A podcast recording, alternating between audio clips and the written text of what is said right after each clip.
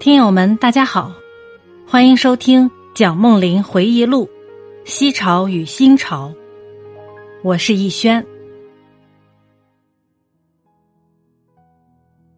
前言：边城昆明，炸弹像冰雹一样从天空掉下，在我们周围爆炸。处身在这样的一次世界大动乱中，我们不禁要问：这些可怕的事情。究竟为什么会发生呢？过去几十年内，世界上所发生的事情，自然不是从天上掉下来的。任何事情有它的起因。本书的大部分是二次大战将结束时在昆明写的。当我们暂时忘掉现实环境而陷入沉思时，我常常发现一件事情如何导致另一件事情。以及相伴而生的政治社会变化。昆明是滇缅公路的终点，俯瞰着平静的昆明湖，城中到处是敌机轰炸后的断垣残壁，很像庞贝古城的遗迹。我在这边城里冥想过去的一切，生平所经历的事情，像梦境一样，一幕一幕的展现在眼前。于是我捡出纸笔。记下了过去半世纪中我亲眼目睹的祖国生活中的急剧变化。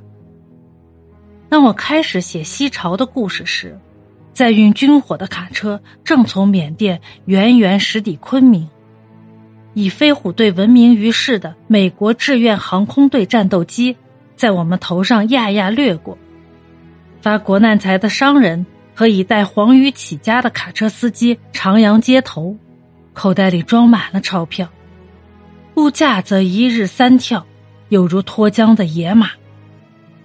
一位英国朋友对西南联大的一位教授说：“我们应该在战时初期就好好控制物价。”这位教授带点幽默的回答说：“是呀，等下次战争时，我们大概就不会这样笨了。”这位教授说：“如果他有资本。”他或许早已学一位古希腊哲学家的榜样了。据说那位希腊哲学家预料橄榄将欠收，而囤积了一大批橄榄。后来橄榄果然收成不好，这位哲学家也就发了大财。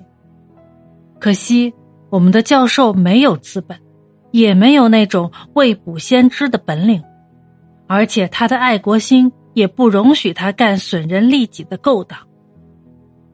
珍珠港事变以后，同盟国家节节失利，香港、马来联邦和新加坡相继陷落，敌军继续向缅甸推进，中国赶派军队驰援印缅战区，经激战后撤至缅北的丛林泽地，有时还不得不靠香蕉树根充饥，尤其使他们寝食难安的是从树上落到他们身上的水蛭。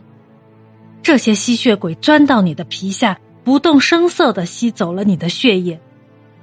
你如果想用刀把它拉出来，他就老是不客气的连肉带血衔走一口。对付这些吸血鬼，最好的办法是在他们身上擦盐，但是在丛林里却又找不到盐。在这种环境下，唯一的办法就是用手使劲去拍，拍的他们放口为止。成千成万的缅甸华侨沿着滇缅公路撤退回中国，敌机沿途轰炸他们，用机枪扫射他们，三千妇孺老幼就这样惨死在途中。难民像潮水一样沿滇缅公路涌入昆明，街头拥满了家破人亡的苦难人民，许多公共建筑被指定为临时收容所。